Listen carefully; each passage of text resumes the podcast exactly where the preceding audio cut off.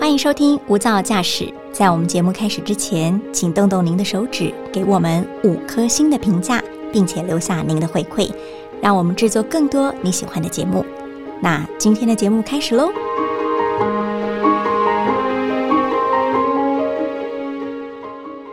老子《道德经》曾经有这么一句话，他说：“无私就是大私。”意思是，当我们无私的、真心的为别人好的时候，其实真正受惠的会是我们自己。人生赛道上亦是如此，先输再赢，也许你会是最后的赢家。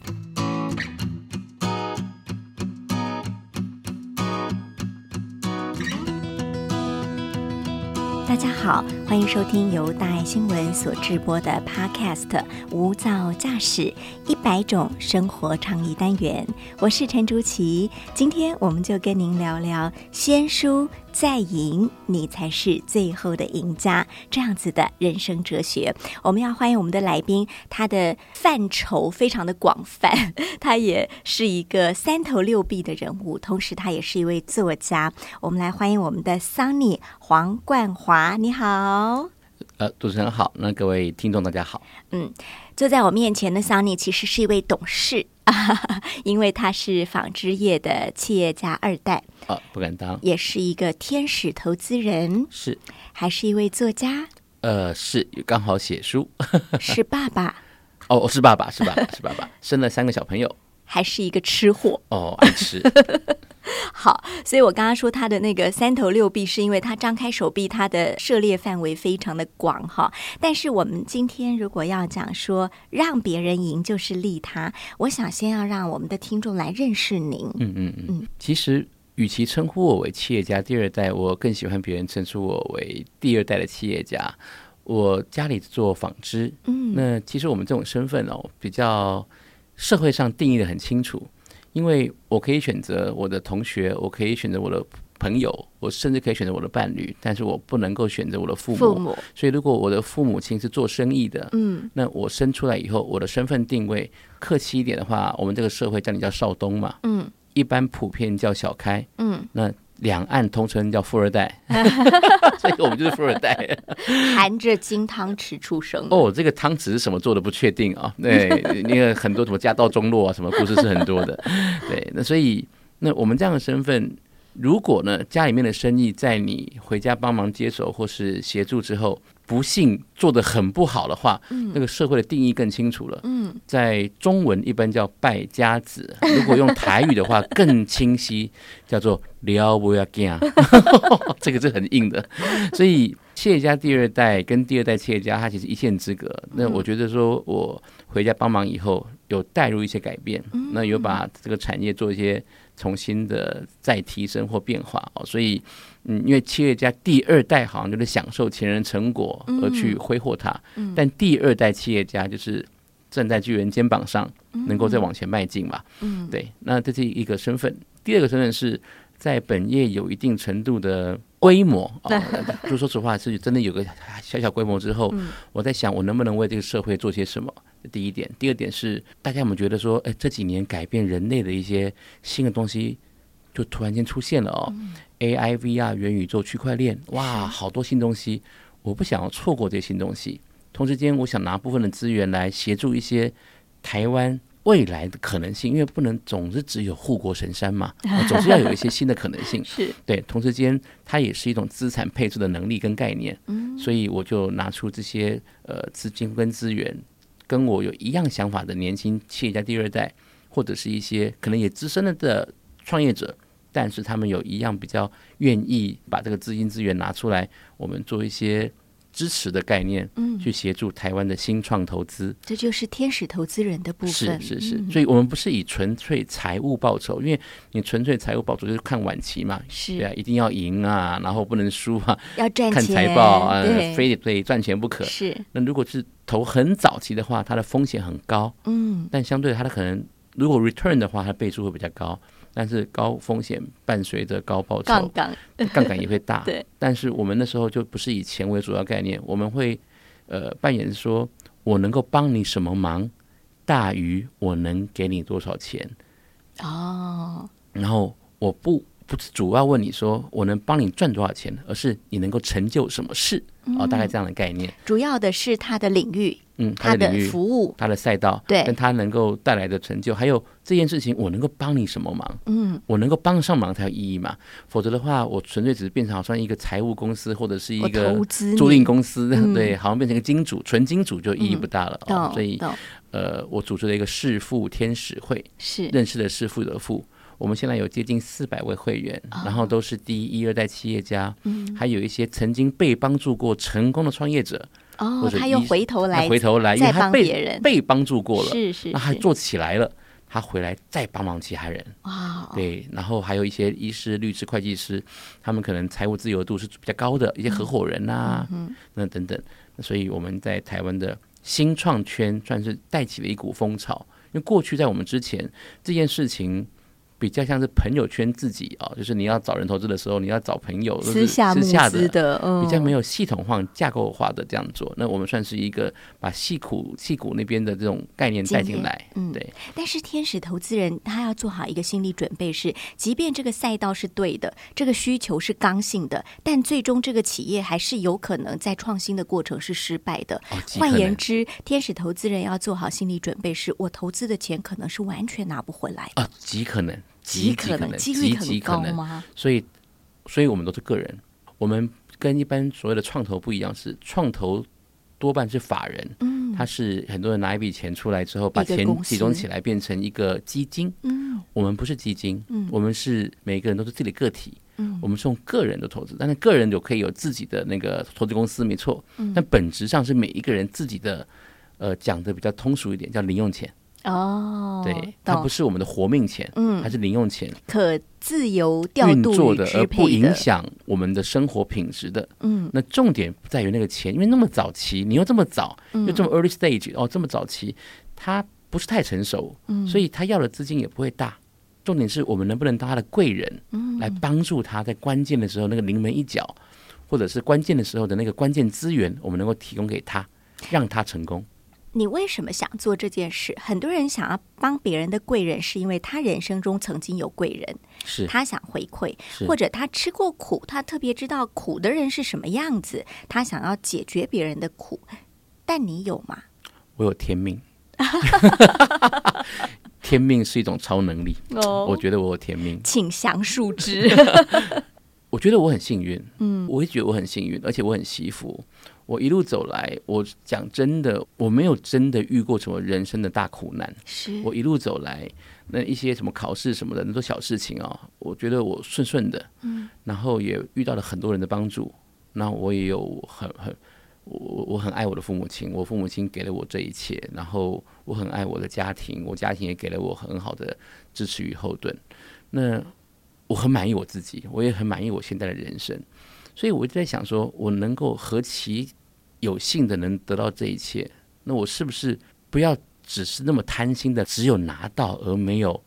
付出跟回馈呢？或者不要只是只重视自己的享受以及自己的拥有。那我的本业是台湾呃比较强的那个，我们讲做针织的布料，嗯，台湾是非常厉害这一块哦。台湾的纺织这一块，从在三四十年前就一直是呃最大的那个外汇创造的那个产业，然后到现在都还是第四大啊、所以。嗯，很多人觉得说啊，纺织这是传统啊、老派啊、什么西洋啊，其实那是错误的印象。那经过这几年的一些转换跟转移哦，它其实只是一些在产业转移变化过程中间，比如说在呃劳力密集那一块，嗯由于我们台湾的工资高幅上涨嘛，哦对所以成衣制造必须要外移到其他国家，嗯，那一块转移的时候会给人家有一些刻板印象，但事实上整个大供应链已经全球化了，嗯啊，所以这一块帮台湾赚进了很多外汇。那我的那一块是我本业嘛，我们那块做的非常的呃，算是底气还是蛮足的，嗯，然后台湾供应链也很完整，所以在这样稳定的运作之下，我在想，人生如果我在可以的同时，我是不是也能够拿出一些资源来创造更多的价值？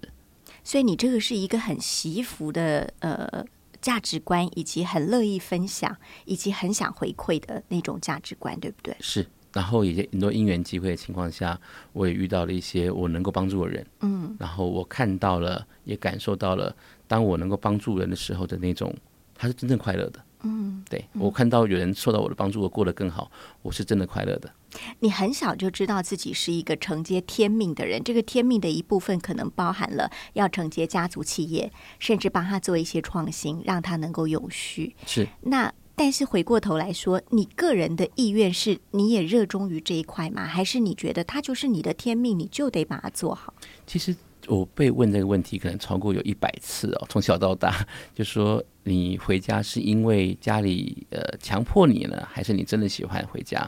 其实老爸讲过一句话，我还蛮买单的。他说，人生如果没有选择的时候，你要学习喜欢，哦，这是这是一件事情。后来我发现，因为我很小就知道我自己是什么样的个性，我有两个特点，这是我在十七八岁的时候就很清楚的。第一点是我的人际关系很好，我很擅长与人相处。嗯。第二个是我有不错的表达能力，这个就如同刚刚主持人您说的，老天爷赏饭吃。嗯。我看我父亲的演讲的那个视频哦，然后看他，因为我父亲在当兵的时候是中华民国海军的演讲冠军。所以他是从小就会讲话，是那那个时候你看四五十年前那个年代，好像也没什么专业训练了，就是你会讲就会讲嘛。是然后后来我长大以后，我看我自己讲话的视频，对照我父亲说话的视频，好像还真的蛮像的。有对 DNA， DNA 在。然后我亲弟弟啊，我亲弟弟在在国外，嗯在 part time 的时候的一个娱乐工作室去讲 stand up comedy 单人脱口秀，哦，哎这好难呢，用英文跟德文讲。呃，而且它好笑，不容易耶。对，然后他还在爱丁堡艺术节表演过，所以这其实不是到纯搞笑，已经到专业级了哦、 所以我觉得我们家好像都是我有这个基因在。嗯那我有表达能力，我又有人际关系的人际关系，我对人的温度是有感受的。嗯，那如果我有这两个优势，我应该做什么好？我想了很久，那应该是跟商脱不了关系吧。嗯所以经商，要么自己做，自己创造，要么家里有平台回家帮忙。嗯，那想一想，那就我顺水先回推家舟吧嗯帮 忙，顺水推舟。但是做的还不错之后，我又拉出来做了天投资，所以嗯我等于是把我当年所想做的都一次到位了。嗯，对，只是还有一个渐进性的一个步骤吧。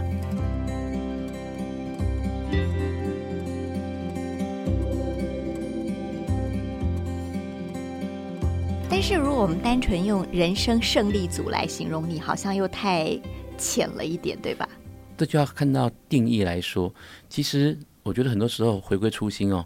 嗯，我也可以理解，很多说钱不重要的那些人都是富豪，哦，对，讲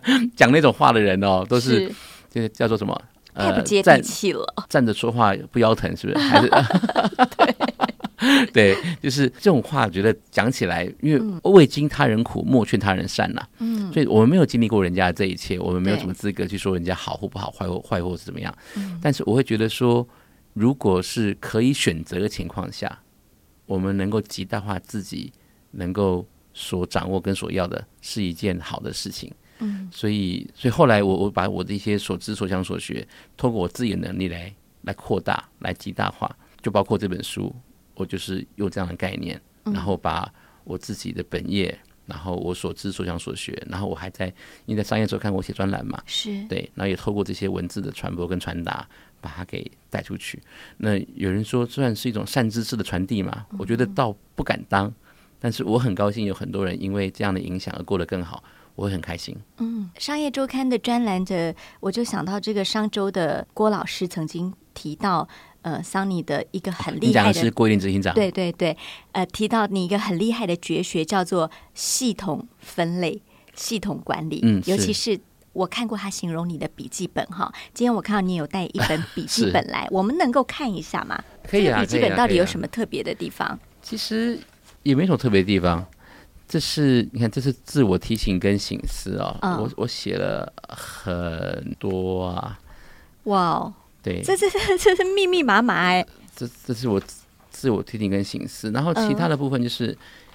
这是我一般的生活记录，左嗯公右私，然后不一样的颜色的笔，左不一样公也右私，这个笔记本的左边是公公务事，右边右边是私私事，事。哦，对，然后还有不同颜色的笔是代什么表意思不一样的呢概念。概念，像一般的事务性事项，我用铅笔记录；嗯然后如果是个人的重要事项，我就用蓝色；如果是下属要交给我一个 deadline，我就用红色。嗯长期的事务，嗯因为 long term 嘛，永续嘛，就用绿色。那如果上面的老大交代啊，就是老人家交代的，我就用这个这个黑色、灰色。哦所，以不所一以它样的有事一项，支呃转色盘笔一样的五色笔对，它可以用不同颜色来一看就知道这件事情到底是属于不哪一个大系家统。现在都用一化了，我是比较老派。 但不过我我写归写，我还是嗯会把它腾到电脑电脑上上面吗去。对， OK，听说还有一些是叫做名人语录跟个人心得，是不是？是名人语录更新在后面。嗯那那就是我在各种时候会学习，或是 quote 到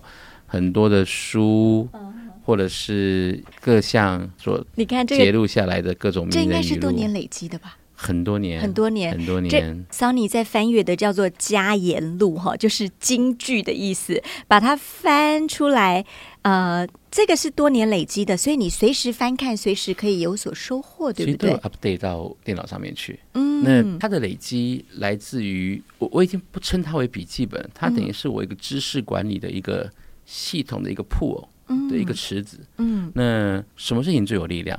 您觉得知识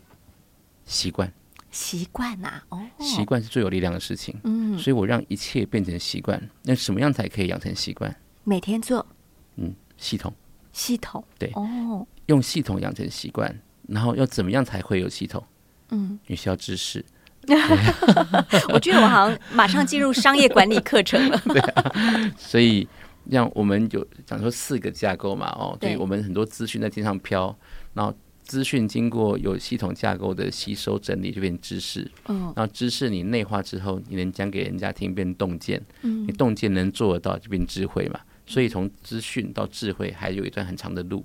对，所以到了本子里面以后，都已经是洞见了。嗯，但是我有做到还是智慧嘛？所以我写这么多的语录，其实都只是语录而已。我要做得到才是智慧。你会常常提醒自己吗？不断的提醒，我每天都在看，每 天都在 repeat。所以嗯如果我说话常常讲出一句话还没有道理的，不是因为我厉害，是因为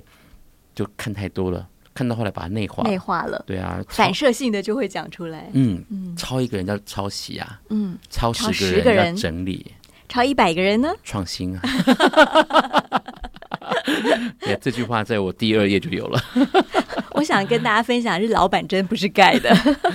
所以这一本我用了，我前面后面每年都不断的更新，可你看、嗯前后是比较旧的，中间是新的，中间这个活页是每年可能要更换的，因为它对是对比较对每对年对事对务性或例行的事情。没错，所以然我后后来前后会就是你的宝典，对，然后前后有时候真的太久了，我就会把它再再把东西再更整换理一调下整一下，对，嗯，然后 upload 到那个电脑上电面脑去上，，对，嗯，其实不管人生或者是商场或者是职场哈，我们有时候都想要争一个输赢。嗯哼比方说，呃，假设我们今天叫做一个高的位阶，嗯哼，五个人想竞争，嗯大家都想赢。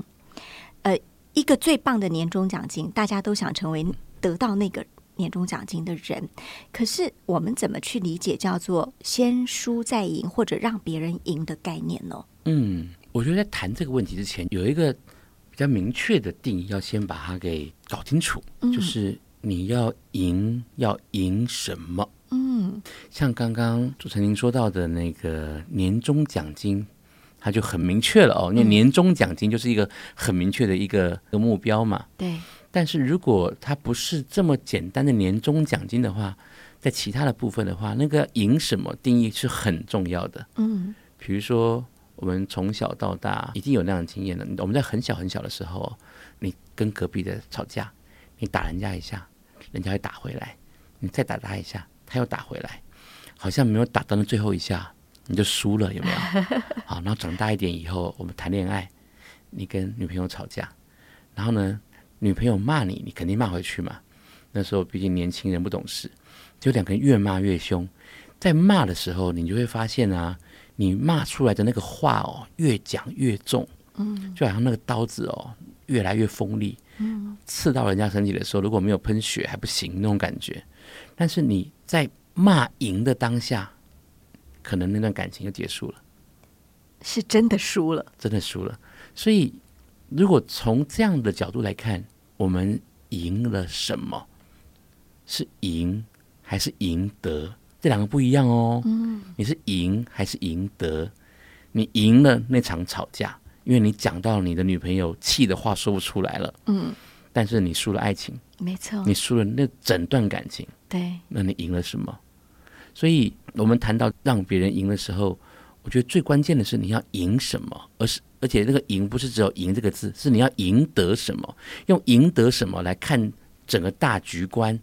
在思考上就很不一样。嗯，所以很多时候一时的输赢就不是那么重要。那我举一个公司的例子好了，呃，大多数现在很多的所谓的什么二代接班哦，或者是什么两代的公司传承，在这几年来是一个很多的在财经版上的新闻。那很多这种好像传承方面出现的一些障碍哦，都已经从财经版变社会版了， 弄得很难看。是，为什么呢？那细节我就不多谈，但是你会发现，有没有可能是大家把那个想要赢的那个关键点搞错了？哦，忽略了自己真正想赢的是什么，因为大家赢的部分，如果你看到你有细看某些新闻的话，他们要要赢的好像是公司的掌控权，嗯，对不对？嗯，如果我是一个第二代经营者，那因为我的父母亲是创业者嘛，那我回家帮忙。那我身为第二代经营者，我要回家帮忙，那我要赢什么？我很逻辑的想，啊我要赢两件事情。第一个事情应该是这间公司的长治久安嘛，跟基业长青、嗯永续永经续营，对，是能够继续的过得很好，这第一件事情。第二个事情，因为家族企业嘛，所以我的家跟这个企业是绑在一起的，嗯，所以它有大的家，就是我跟我的父母亲；小的家，我跟我老婆跟我小孩子，对不对？嗯，这个大的家跟小孩子都要过得好，跟这个企业是一体两面嘛，因为它家族企业嘛，嗯，哦，如果搞不好有往下传承的可能性等等哦，不管它经不经营，它总是总是财富、股份什么的会会走下去吧。所以这两件事情都要赢，才才才是我要赢的嘛，对不对？嗯好，那我们思考一下，如果我要赢的是这两件事情，那公司的经营权在谁身上，有那么重要吗？嗯，如果你想得很透彻的话哦，公司的经营权在谁身上，股份在谁身上，跟我刚刚讲的那两个终极目标要赢，是不是绝对相关呢？好像不完全。但总有一点程度是相关的，是的，重点是要获得那两个终极目标的胜利嘛。嗯，所以我提出了一些做法，就是要怎么样可以让两个终极目标的胜利。我用共治取代接班，我不谈什么接班不接班的问题。嗯，因为我经过研究哦，中国古代那种秦始皇、汉武帝那种汉高祖那种开疆辟土的那种超级帝王哦，他们的第二代啊，上一辈是极其杰出、开疆辟土的那种超级厉害的那种创业者概念的啊、哦。嗯，他们的第二代有百分之五十太子都死在他爸爸手上， 还有歪楼，都都直接被杀了。为什么？因为太早对于皇帝的这个位置 有所觊觎，有所有有野心啊，嗯，所以那因为反正儿子多嘛，哦，那 所以那个皇帝感觉到哎受威胁了，嗯就把儿子砍了，百分之五十就真的是把他宰了。那剩嗯下百分之五十呢？剩下百分之五十有一半呢，感觉到自己生命受威胁，所以嘞，先发制人，哦，动手把他爸爸给。那这都被是处理了悲剧了，对，嗯再剩下百分之五十呢，两种状况：嗯，装疯卖傻，耍废对，或者是苟延残喘。哦，对，两种。换句话说，那好残酷哦！你嗯看看，所以现在如果我还能够坐在这边侃侃而谈，我们感谢文明 社会啊。在古代，我早就已经有二分之一机会，被砍头，已经现在我们都变成关落音 了，对对啊，所以现在我们还坐在这边好好讲话，已经是哎呀，阿非弥常了陀不佛。起 了，对对对，我们这是大爱 啊，治安很好的社会，自然好，自然好啊， 对对对。嗯所以为什么？因为权力的掌握太残酷了。嗯呃，权力太残酷了。回到公司治理这个层面来上来讲，接班这件事情不应该是这样子思维的。中华民国公司法里面没有接班人这个职位。嗯，中华民国公司法所有公司运作都用股权来决定是，所有公司的结构架构跟 decision making，就决定权都由股权决定。嗯那如果创业者拥有极高度的股权，除非他做出任何的改变，否则的话，没有任何调整的必要跟可能性嘛。换句话说，说接班人这个字眼是自己幻想出来的，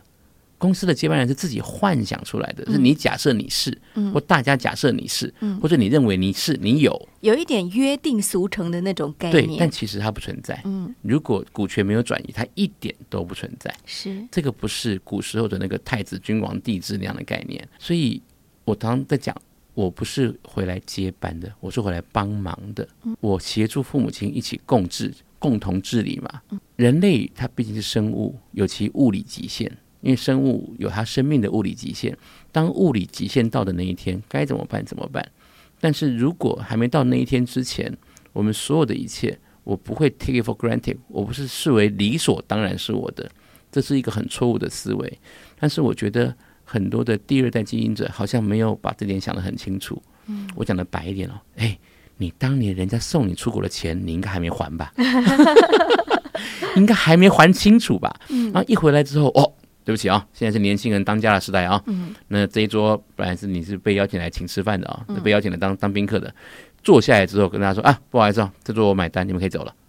啊，你们老人家可以走了，不好意思啊，就把人家赶走了。嗯然后老人家说，哎，为什么我要？为什么是是你说了算？然后杠起来了。嗯其实想一想，还挺荒谬的啊、对，所以那个思考点我觉得搞错了，所以我以共治来取代接班，我绝口不太提接班这种字眼，没有意义。嗯，而且要也不是一个人的事，它是一群人跟一个世代整个 team 的事，它是一个系统的事，一个架构的事情，而不是一个人的事情。嗯，啊，我觉得这个思维上要把它搞得很清楚，会比较明确。已经不是封建时代那我一人说了天下万民都臣服的那我种概们我念们了。毕竟还是被儒家思想的这个概念哦，嗯呃，影响的比较深一点点。那事实上，我觉得它是一个系统的概念跟想法，而不是我们传统的那种儒家思想的那那那个思维影响，我们还是蛮蛮深的啦。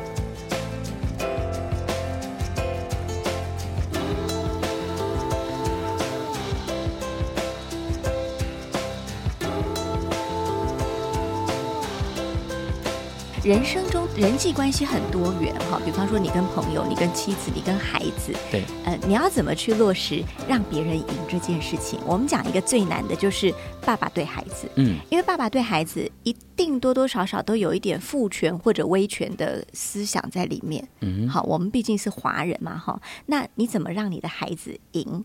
为什么一定多多少少都有呢？难免啊，我是你爸，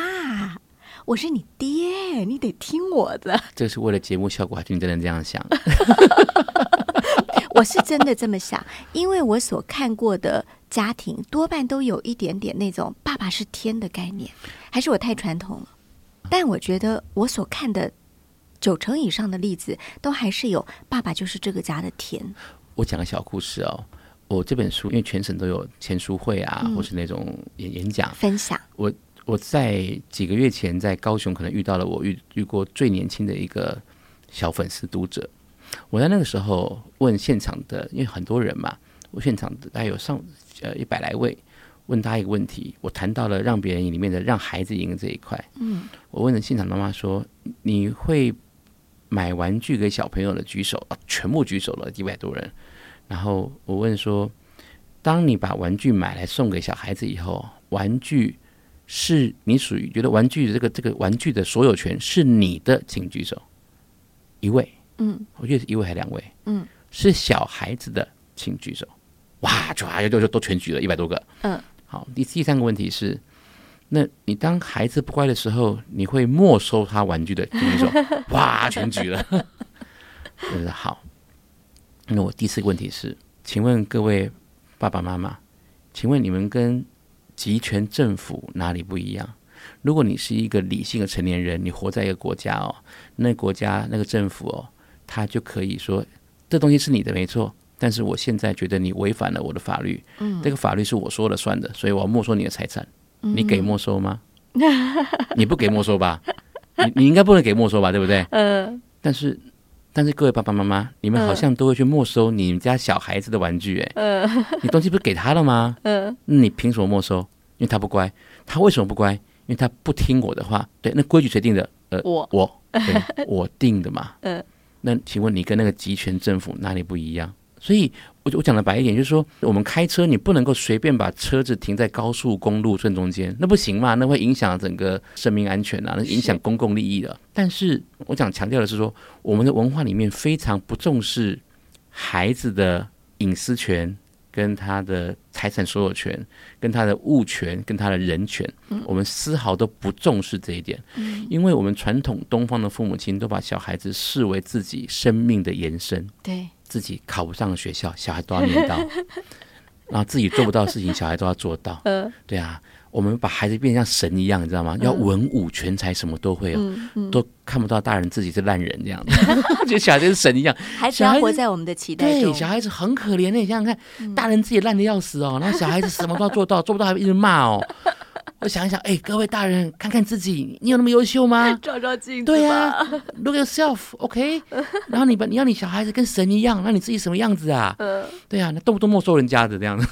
那有人问我说，那、怎么办？嗯难道你对跟啊小孩谈租赁吗？东西是你的就是你的，嗯，那如果是我的，是我的。那如果东西你们互相借，互相借。像我小朋友，如果其他小朋友跟他借，我会问他：“你愿意借吗？”嗯，他可以不借，但是他不借的话，他说明理由，我尊重他的决定。但是我会跟他讲清楚说，你不借，你可能会面对，就以后人家可能不借你。他说 OK，、他说为什么？因为那个小朋友很粗鲁，会常常把人家的玩具弄坏，所以我不想借他。哦，我可以接受，理由成一样立对啊嗯我我长大，我现在大人了，一堆人想跟我借钱，然后那那看起来就不太会还的，我也不想借他、一样的道理啊。我我们接受他，我们我们接受这件事情，就是我觉得他的生命虽然因我而来，但他不属于我。嗯，那我的责任是我带他进入这个社会之后，然后我陪伴他。所以小时候当玩伴，求学的时候可能当朋友，嗯，长大以后，如果他愿意的话，夸胡哦，如果他愿意的话，当顾问，嗯，我觉得这是做父母亲最好的状态。如果他不愿意，你就一边凉快去吧。对，我们要懂得放手，因为他有他生命的自主权。嗯，不能说因为我把他生出来以后，他就是我的。我没有是非对错的判断，我只说那是很大的一块我们在文化里面的一个思维的方式。爸爸妈妈都会说我吃的盐比你吃的饭还多。呃哦，不止爸爸妈妈，老人家都这样讲。啊，对，所以当你眼看着，假如你有三个孩子，对不对？嗯哼不是，假如你真的有三个孩我子，我我真的三个孩子啊，你的三个孩子他长大了，他可能要做一些决定，你明明觉得就老爸我的经验来说，你做这件事你会很惨，那你会怎么办？你你会你想当他顾问，但他又不要，可你要明明这样看着他摔跤吗？我举个例子来说，嗯比如说你大学想要念哪里，在国内念、在国外念，去怎么念，嗯嗯那很 OK。嗯你提出你 proposal 来，那我就是投资人嘛，嗯你拿你的 proposal 说服我啊。嗯对，十八岁以前我要供你长大没问题，十八岁以后你要为自己负责，所以那你要求我支持没问题，嗯，你让我看有见有支持你的理由，嗯，那我们就两年一签好了。 那中间如果你不行的时候回来找我，你就得听我的了，对不对？嗯对我让你试了嘛。如果你 OK，那我我要的不是你的财务回报，我要的是你我看得到的人生的回报嘛，这样合理嗯嘛？对啊。那从十三十四岁左右开始，我要教他有企划的能力，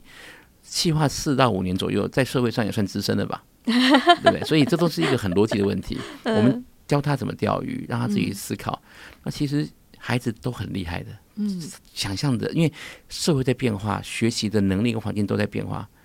前几天啊，老人家，我家里我妈妈就阿嬷哦，嗯，看到呢我的大儿子啊，坐没坐相，站没站相，吃没吃相哦，来来来，坐好坐好，阿嬷跟你讲 一下，对对对对对，不是不是骂啦，就是嗯教叮导。咛，叮咛教导哦、那个我们讲，我们老人家都很擅长这些事情啊、对做好，阿妈啪啪啪啪啪讲讲讲讲了二十分钟，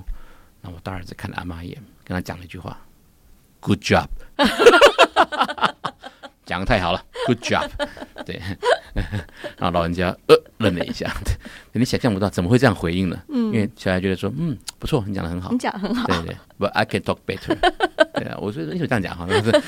大家就跟我说，说讲讲的很好啊。他说我可以讲讲得更好，我那他就表演给我看，把我们在讲他不好的地方，他把它讲成他来主讲，他讲给他弟弟妹妹听，他弟弟妹妹小小小三年级嘛啊、说你们啊什么人生要有方向，什么什么，就把我们该讲的全部讲。我说哇，王子琪你讲的真的很好。 啊，他说哇，我每我每次看 YouTube，所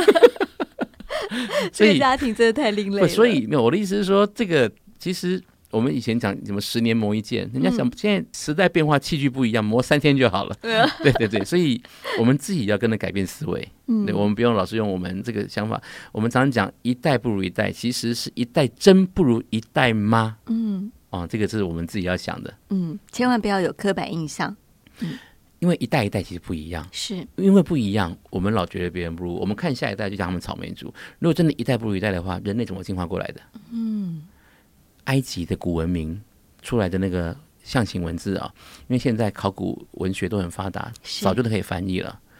在五千多年前的那个埃及的那个出来的那个象形文字那个石碑啊，嗯经过翻译啊，是，翻译出来的文字就是说，现代的年轻人呐、真令人担心。 五千多年前的埃及出土的那个古文字，写出这样的话，嗯那一样过了五千年之后，我们还讲一样的事情，嗯其实还蛮好笑的。 对，人类还不这样过来了， 是，所以我们不用放太多，不要操太多的心，嗯儿孙自有儿孙福啦。我们就是把我们该做的做好，然后给他们空间跟自由，不要什么都想管，让孩子赢。嗯就让他们去选择他们要的。嗯，对啊，跌倒不跌倒，他他的的人事生 嘛。那当然，我们可以适当，就好像我们天投资人一样嘛，适当的给予一些想法跟建议，听或不听，看或不看，他会决定，因为都不致命。这些跌倒都是养分，他跌倒或不跌倒，其实都是好的，都是祝福啊，对啊，都要感激你的，我觉得这很棒的概念是，都是养分，对啊即。便他剖该了，嗯他失败了，那都是他的养分，而爸那爸主妈持妈人就是您顾问，您那清晰的口中讲出的“破盖”两个字，我愣了一下。 听不懂是吗？我我没想办法，我没有办法想象我在大爱可以听到哦，那个这两 个那个 我们也是很接地气的哦，接地频气道，真的很接。哎呀，好对塞雷啊！呃，让让别人赢这个概念哈，我觉得一听就是很吸引人的题目哈。我相信 Sunny 有他自己一路走来的人生阅历，或者是养分，或他的经验涵养他到现在，是一个快乐的实业家，是一个快乐的二代企业接班人。谢接谢班人这个角色是不存在的、哦，大家要记得二是一个代企业隐经形的营者，二代我协助经营企，业我跟父母亲共治。共治哈。好，最后可不可以请您跟我们聊一聊？就是说，我们最常面对的其实是一般的人际关系哈，是不管是我的同事、我的朋友、我的家人，我们要怎么样常常放在心里这种眼前让别人赢，那我最终可能才是最后的赢家这个概念。我觉得他其实倒不用特别去想他，哎，嗯，也就是我每天都在想说，哎，我可以为你做些什么？哦，所以我们应该要调整我们的说法，叫做利他。对，就是利他就好了。嗯就是我可以为你做些什么。嗯，我每天在公司只问这些问题，我可以为你做些什么？因为你想想看，我在公司帮忙的时候，呃，我的业务能力不可能比业务副总强，我的财务不可能比财务长厉害，我的生产也不可能比厂长还强，那我凭什么做管理呢？这嗯他太搞笑了，我凭什么我凭什么管他们呢？然后我只能做的就是我能够帮助他，嗯，他有任何帮忙的事情，我可以协助他做得更好的话，我把自己变成一只教练的角色，我可以为你做些什么。always 这样问而已。在我生活上也是，我问孩子也是，我问老婆也是，我也问同事也是，就我可以为你做些什么。嗯，透过这样的方式，然后让大家都赢，因为这样的时候，你先去利他，最后真的会成就回来的好，都会到你自己身上。嗯对嗯。这是深刻感受过的。对，而且我觉得有一个很重要的思考是在于说，当我们做任何事情的时候，我们都把它想象成，呃，我在服务某一个人，我嗯在服务某一群人，好，我在帮助别人，或我在给予，那那个过程本身就是很享受的。是，其实连服务、给予跟帮助这这些字都不用去想。嗯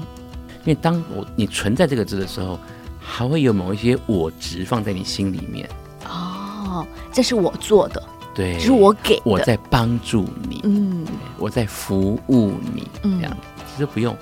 就是我可以为你做些什么就好了，嗯对，就好了，自然而然就会有该他会怎么走就会怎么走。 ，Sunny 不只是一个。实业家也是哲学家，我觉得他对佛学一定也有了解，因为你刚刚提的“不要我执”就是三轮体空的概 念。其实男人 结婚十年以后没有被老婆给处理掉的，个个都是哲学家。真的。好，非常谢嗯 谢桑尼跟我们谈让别人赢，还有利他的人生修炼跟很棒的哲学。如果你谢谢也有孩子，如果你也是呃在人际关系中曾经有所困惑的话，也许我们今天的节目可以给你一个很棒的参考。谢谢桑尼的分享。谢谢大家，谢谢你谢也谢谢您收听今天的无噪驾驶。更多的资讯，请您上脸书搜寻“无噪驾驶”，没有噪音的旅程。我们下次再见。